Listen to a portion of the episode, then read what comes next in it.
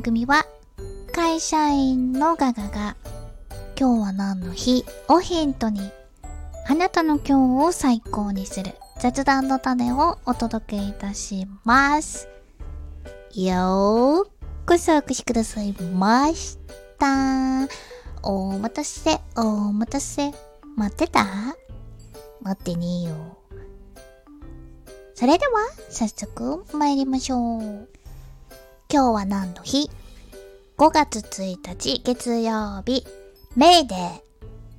メーデー。メーデーです。メーデーは世界的な記念日です。多くの国で祝日になっているそうですが、多くの国とは一体どれくらい？なんと80カ国以上で祝日になっているそうです。そんな中ではございますが、日本はお休みではないですよね。えー、ゴールデンウィークがあることと、勤労感謝の日、日本には勤労感謝の日、11月23日ございますので、5月1日は祝日にしていないという説があるようでございます。さて、現在のメーデーはアメリカが礎になっているそうですが、もともとはヨーロッパで夏の訪れを祝う日だったそうです。ここね、面白いなと思ったんですよ。夏ってその、夏、夏、いつから夏やと思ってます？誰に聞いてんねん。私はですね、うん、小学生の時なんかは、夏休みが始まったら夏やと思ってましたんで、ま7月20日頃、もう梅雨が明けた、えー、もう7月中旬ぐらいですね。そこから夏が始まってるとずっと思ってたんですよね。ですが、暦の上では立夏、えー、夏が経つと書いて立夏と読ませますが、5月5日頃が立夏ですよね。夏の始まりは、実は、この立夏ですから、5月が夏の始まりなんですよね。そしてこれは、日本独特の文化だと思ってたんでございますがですね、え、二十四節気ですよね。え、二十四節気。春、夏、秋、冬をそれぞれ6つに分ける。春も6つ、夏も6つ、秋も6つ、冬も6つに分けて、四季、えー、4つの季節ですね。6個に分けたのを春夏秋冬4つ 6×4 で24でこれを、えー、二十四節気と考えるっていう季節の分け方が日本にはございますから5月始まりが夏と考えるのは日本独自の文化だと思ってたんでございますけれどなんとヨーロッパでも5月が夏の訪れと捉えているところが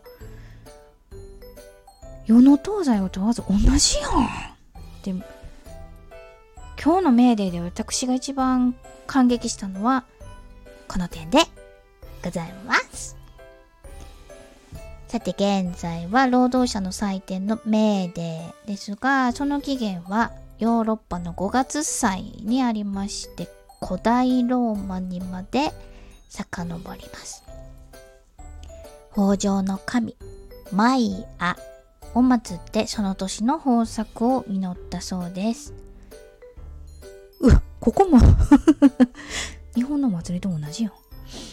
えー、その古代ローマの5月祭が労働者の祭典へと変わっていったのはアメリカで起きたストライキがきっかけだったそうです。えー、19世紀の後半、アメリカはシカゴで8時間労働を求める大規模なストライキを起こしました。えー、ちょうどその、明治19年ですから、夏目漱石で考えますと、えー、漱石は慶応3年1月生まれですからちょうど二十歳二十歳の頃でしょうか。この、えー、ストライキであるスローガンを掲げましたんですが、せっかくですので今日はこれを覚えて帰ってていただければなぁと思います。よろしいでしょうか？参りますよ。第1の8時間は仕事のために。第2の8時間は休息のために。そして最後の8時間は私たちの好きなことのために。